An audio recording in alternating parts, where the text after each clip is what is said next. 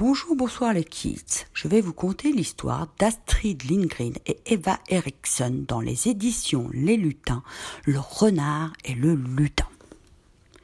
Le renard vit dans la forêt. Le soir, il sort de son terrier. Mais où le renard affamé va-t-il trouver à manger? Ça, il le sait bien. Allez, goupille, faufile-toi sans bruit jusqu'à la ferme où vivent les gens. Oh, comme cette nuit est claire, la neige est si blanche, les étoiles si chatoyantes. Allez, goupille, faufile-toi, sans que personne te voie. Qui donc pourrait me voir? Bien sûr, il y a de la lumière aux fenêtres, bien sûr, il y a du monde à l'intérieur, mais personne ne regarde dehors, personne ne voit un renard affamé qui marche dans la neige sur la pointe des pattes. Si, goupille, il y a quelqu'un qui te voit, même si tu ne le sais pas. C'est le lutin, lui qui veille sur la ferme pendant la nuit. Les enfants jouent dans le salon. Ils vont bientôt aller se coucher. Ils ignorent tout du renard et du lutin dans la neige. Tout ce qu'ils savent, c'est que Noël c'est chouette avec le beau sapin et qu'il faut en profiter pour jouer le plus possible avant d'aller au lit. Le renard se glisse jusqu'à l'étable. Il y aura bien quelque chose à manger pour un renard. Allez, copie, faufile-toi sans que personne t'entende. C'est la nuit. Il n'y a pas un bruit. Les vaches dorment déjà. Et une vache ne s'intéresse pas à un renard. Mais les rats de l'étable sont réveillés, eux. Hé, hey, Goupille, attrape-nous si tu le peux. Il y a un trou dans le plancher, un petit trou de souris. Demande donc au chat, il te le dira. Allez, allez, Goupille, attrape-nous si tu le peux. Des rats, pourquoi faire quand il y a bien meilleur que ça? Attention à vous, les poules, j'arrive. Au secours, voilà le renard, l'aide, au secours. Dehors, on entend des petits pas. Les poules les entendent, le renard les entend.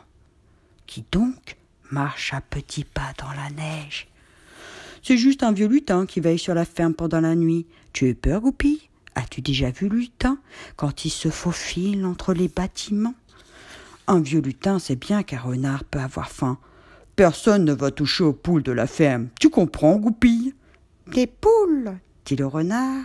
Quelqu'un a vu des poules? Oui, celui qui vient de pointer son museau affamé dans l'ouverture. Mais tant que je veillerai, les poules seront en sûreté sur leur perchoir.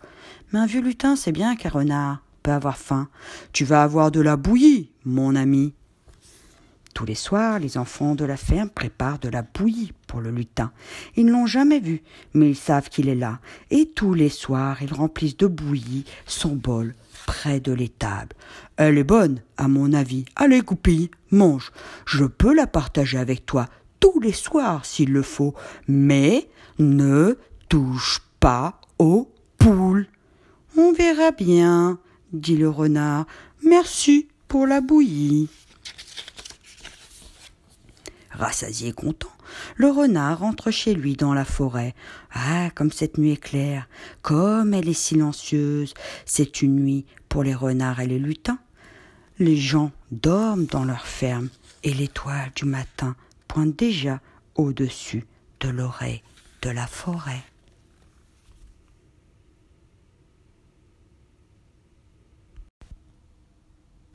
Bonjour, bonsoir les kids. Partie 2. 10 petites questions. Maintenant que tu as bien écouté l'histoire, je vais te poser 10 petites questions. Essaye d'y répondre. Si tu ne sais pas, ce n'est pas grave. En ce cas, tu peux demander l'aide d'un adulte. Et si personne ne sait, on écoute ensemble la partie 3. Bon jeu. Première question. Quels sont les personnages principaux de l'histoire? Quel est l'animal qui veut manger les poules? Quel est son prénom? De quelle couleur, à ton avis, sont les renards? As-tu déjà vu un renard?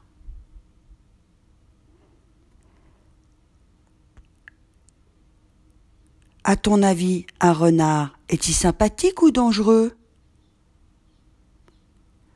Que mange un renard? Où vit-il?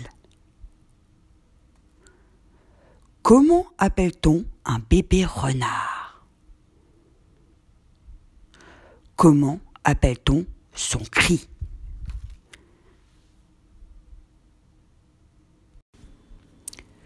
Partie 3, on apprend ensemble. Bonjour, bonsoir les kids. Tu as répondu seul ou avec un adulte aux questions. Si ce n'est pas le cas, ce n'est pas grave. On est là pour apprendre ensemble avec ces dix petites réponses. La première question que je te posais, quels sont les personnages principaux de l'histoire? C'était bien évidemment le renard et le lutin. La deuxième question était quel animal veut manger les poules Bien évidemment, c'était le renard. La troisième question était quel est son prénom? Goupil. La quatrième question c'était de quelle couleur, à ton avis, sont les renards? Alors il faut savoir que le plus répandu de renard est le renard roux comme Goupil. Il est marqué de blanc sous le ventre et la gorge, et un museau est pointu, les oreilles sont droites et la queue touffue. Cinquième question était pour toi. As-tu déjà vu un renard? Mais moi j'en ai déjà vu un.